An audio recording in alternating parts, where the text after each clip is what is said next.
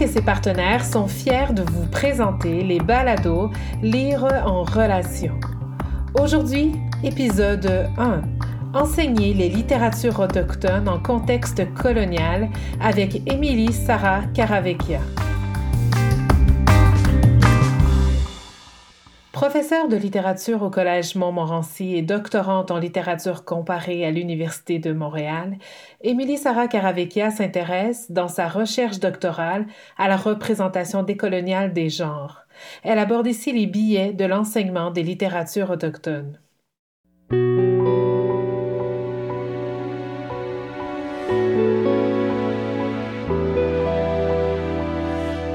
Bonjour. Avant d'aborder à proprement parler le sujet de l'enseignement des littératures autochtones en contexte colonial, je désire établir ma positionnalité. Je le fais car il est nécessaire d'expliquer à partir d'où et de quelles connaissances je lis et enseigne les littératures autochtones. Donc, je me présente, Émilie Sarah Caravecchia.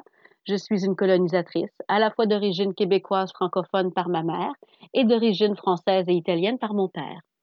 Je vis, travaille, étudie et enseigne sur le territoire non cédé de Teotihuacan. Je reconnais que la nation Kanayan-Keaga en est la gardienne des terres et des eaux et que ce lieu en a longtemps été un de rassemblement entre les nations. Il y a quelques années, j'ai pris conscience d'une grande faille dans la formation académique que j'ai reçue. Jamais on ne m'a enseigné les littératures autochtones produites sur le territoire appelé Québec. Jamais, dans un contexte scolaire, on ne m'a parlé des Autochtones, des différentes nations autochtones, d'un point de vue contemporain, ni au primaire, ni au secondaire, ni au cégep, ni même à l'université. Comme si les onze nations autochtones vivant sur le territoire avaient tout simplement disparu après le 17e siècle, les maisons, longues, les maisons longues et le semi-nomadisme des Iroquois. C'était comme si ce qu'on devait enseigner sur les Premières Nations, les Inuits et les Métis, se butait à la porte de la troisième année du primaire dans la caricature des méchants Mohawks associés aux Anglais et des gentils Algonquins associés aux Français. Comme si leur existence se réduisait aux conflits linguistiques et coloniaux entre les deux solitudes canadiennes.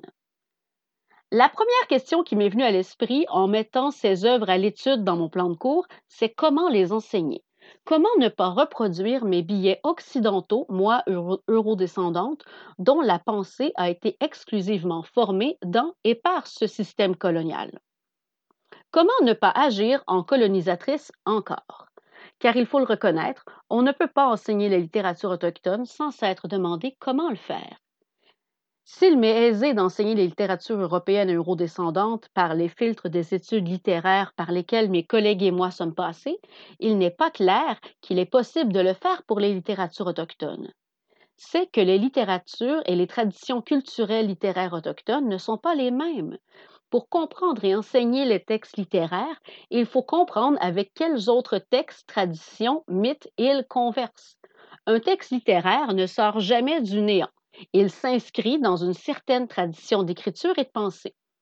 Et pour comprendre finement les œuvres littéraires, il faut comprendre, connaître et reconnaître la tradition dans laquelle elles s'inscrivent. Je me repose donc la question, comment entrer en dialogue avec les textes dont nous ne connaissons pas les récits fondateurs? Eh bien, en écoutant tout d'abord les textes, car ils portent en eux leurs propres clés d'analyse, mais aussi en s'instruisant et en posant des questions. Il faut donc aborder les littératures autochtones dans l'idée d'une conversation où l'on se positionne de manière humble devant un univers littéraire que nous ne connaissons pas, qui ne nous appartient pas et qui a tout à nous apprendre. L'une des premières connaissances qu'il est nécessaire d'acquérir en abordant les littératures autochtones, c'est de reconnaître leurs origines traditionnelles. En effet, selon Gregory Younging, Kiri, dans son essai Elements of Indigenous Style, il affirme, et je paraphrase, que les littératures autochtones ont leur propre canon et qu'elles ne sont pas une sous-catégorie des littératures canadiennes. Ces littératures sont construites à partir des systèmes de connaissances traditionnelles, des histoires autochtones, des histoires de la colonisation et des réalités contemporaines. Ces littératures sont l'extension des histoires traditionnelles et des traditions orales qui existent depuis des millénaires et qui précèdent donc largement la littérature canadienne et j'ajoute québécoise. Car s'il est important de reconnaître les origines millénaires derrière, les littératures autochtones, il est également primordial de reconnaître leur caractère pluriel. Reconnaître les différences entre les nations autochtones est essentiel, car si, oui, certains éléments sont communs à un certain ensemble, pensons par exemple au récit de la création de l'île de la Grande Tortue, un récit qui est commun à un grand nombre de nations de l'Amérique du Nord, il y a malgré tout des différences culturelles et linguistiques importantes entre les différentes nations. En ce sens, certains textes vont présenter nommément leur appartenance à leur tradition ancestrale. Pensons au premier roman de Louis-Carl Picard-Siwi, Wendat, Yawendara et la forêt des têtes coupées, dans lequel il revisite le mythe Wendat de la création, ce mythe que je viens d'évoquer de la femme venue du ciel créant un monde sur le dos d'une grande tortue qui l'a recueilli. En effet, dans ce roman jeunesse, Picard Siwi affirme qu'il est essentiel pour la survie de la nation Wendat de transmettre ses récits traditionnels et ancestraux, car ces récits comprennent les enseignements et les savoirs nécessaires à la survie de la nation. Ainsi, dans son roman, se retrouvent plusieurs grandes valeurs Wendat. Il met entre autres en scène et au centre même du récit l'importance de la société matrilinéaire, matricentriste, comme le dirait Georges Siwi, il rappelle aussi l'interdépendance entre les éléments et l'équilibre fragile qui les unit tous, et que les Wendat doivent préserver. Son roman est également construit autour de la figure de l'enfant, dont il soulève l'incontestable agentivité, car ce sont elles et eux qui permettront la suite et la revitalisation de la culture Wendat. D'ailleurs, à ce sujet, il n'est pas étonnant que ce roman en soit un adressé à un public jeunesse. C'est dire l'importance que l'auteur accorde aux enfants qui font partie intégrante de la société et qui ne sont pas et n'ont pas à être invalidés à cause de leur jeune âge. Aussi, au-delà de la question de l'origine des récits, les traditions, des traditions culturelles ancestrales, il faut, lorsqu'on aborde et enseigne les littératures autochtones, se demander par quel filtre seront analysés les textes. Au cégep, c'est bien connu, dans les premiers cours de littérature française de la formation générale, nous enseignons les figures de style. Or, d'où viennent ces figures? Comment ont-elles été établies? Eh bien, c'est à partir des textes initialement antiques qu'elles l'ont été. Ce qu'on appelle figures de style, ce sont des figures rhétoriques qui sont héritières de la Grèce antique, qui traduisent une certaine manière de concevoir le monde. En salle de classe, la figure stylistique qui confronte le plus les étudiants dans leur conception du monde, c'est la figure de la personnification. Je m'explique. Dans la société occidentale, l'humain, voire l'homme, se positionne en être supérieur à tous les éléments. Cette manière de concevoir le monde est diamétralement opposée à celle des cultures autochtones, du moins pour celles que j'ai étudiées. Dans ces cultures, le monde est plutôt compris de manière circulaire, comme un cercle, en ce sens que tous les éléments de la création sont sur le même pied d'égalité. Aucun n'est supérieur à un autre. L'équilibre réside dans cette relation égalitaire entre les éléments. Ceci établi, je reviens à la personnification et à mes étudiants. Hein, cette figure qui laisse entendre que l'on attribue des qualités humaines, c'est-à-dire supérieures à un élément, une chose, un animal ou un concept, qui ne possède pas en soi-même ces qualités. Or, quand la poète Inou, Joséphine Bacon, écrit Mes sœurs, les quatre vents, caressent une terre de lichen et de mousse, de rivières et de lacs, là où les épinettes blanches ont parlé à mon père, elle ne personnifie ni les épinettes ni le vent. Elle évoque ici les liens fraternels qui unissent les Inuits et les éléments. Pour elle, l'épinette raconte le territoire, les événements récents, passés, futurs, pour celles et ceux qui savent les écouter, ces épinettes. C'est un changement de paradigme complet pour les étudiants qui doivent faire une gymnastique intellectuelle pour analyser un texte en dehors de leurs repères occidentaux. Ils doivent apprendre ainsi que les logiques interprétatives occidentales ne peuvent pas s'appliquer à tout ce qu'ils et elles rencontreront dans leur vie. C'est, en somme, accepter de dialoguer avec un texte, mais en prenant la perspective du texte. Dans cette même idée de changement de perspective, il faut aussi apprendre à dialoguer avec les textes qui ne sont pas nécessairement construits selon les structures de genre occidentales.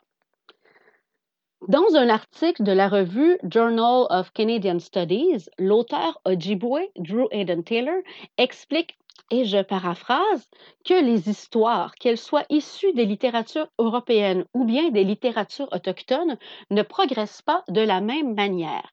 En effet, et plus précisément dans le théâtre européen, c'est l'exemple qu'il prend, les histoires progressent par le conflit et sont perçues par le filtre du conflit.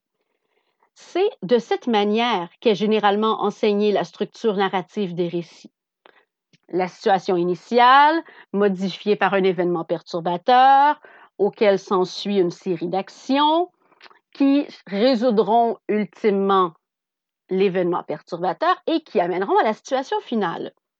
Cette manière de structurer les récits s'oppose toutefois à celle de la manière de structurer les récits dans les textes autochtones, car ces textes ne sont pas nécessairement fondés sur le conflit. Notez ici qu'il y a toujours des exceptions qui confirment la règle. Cela dit, la plupart des légendes traditionnelles autochtones sont plus narratives que dramatiques. Par exemple, dans ces récits, le héros débute son périple sans avoir à se battre ou à tuer des dragons pour compléter son dit périple. Cette manière de raconter les récits s'inscrirait dans les modes de vie ancestraux des différentes nations autochtones selon Drew Taylor, qui, pour survivre sur le territoire, ne pouvait pas encourager les conflits au sein de communautés et des familles. Enfin, je conclurai en soulignant que la nécessité de s'ouvrir et de s'intéresser aux différentes cultures littéraires autochtones, qu'il faut les aborder dans un esprit de curiosité et d'humilité par rapport à nos propres savoirs, même universitaires, il faut reconnaître que les littératures autochtones possèdent en elles-mêmes leur propre méthodologie, leur propre clé de lecture et que d'appliquer aveuglément les concepts occidentaux risque de dénaturer les textes. Le meilleur moyen de ne pas dénaturer les dénaturer est d'écouter les auteurs et autrices parler de leurs textes. Il existe de plus en plus de documents audio et vidéo dès les deux parlant de ces œuvres. Pour ma part, je n'enseigne pas sans avoir des onglets YouTube ou de la fabrique culturelle, par exemple, d'ouvert dans mon navigateur Internet pour justement faire entendre ce que les autrices et auteurs ont à dire sur leurs œuvres à mes étudiants. Enfin, il me semble que dans un contexte colonial, celui dans lequel nous vivons, il est plus que nécessaire de nous taire un peu et d'enfin écouter humblement la voix des autrices et auteurs autochtones, de leur laisser la place pour qu'elles puissent résonner dans nos salles de classe et dans la tête des étudiantes et des étudiants qui sont appelés à construire notre société de demain pour qu'enfin un vrai dialogue égalitaire puisse être. Merci.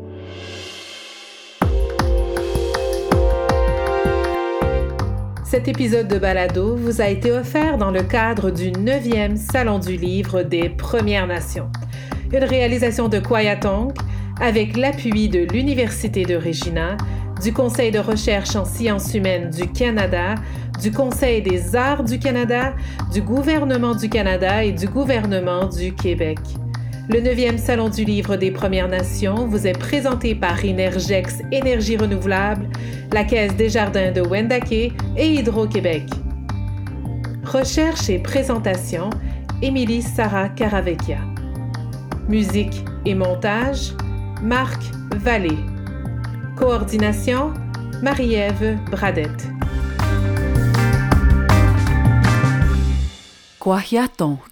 Marqué l'imaginaire.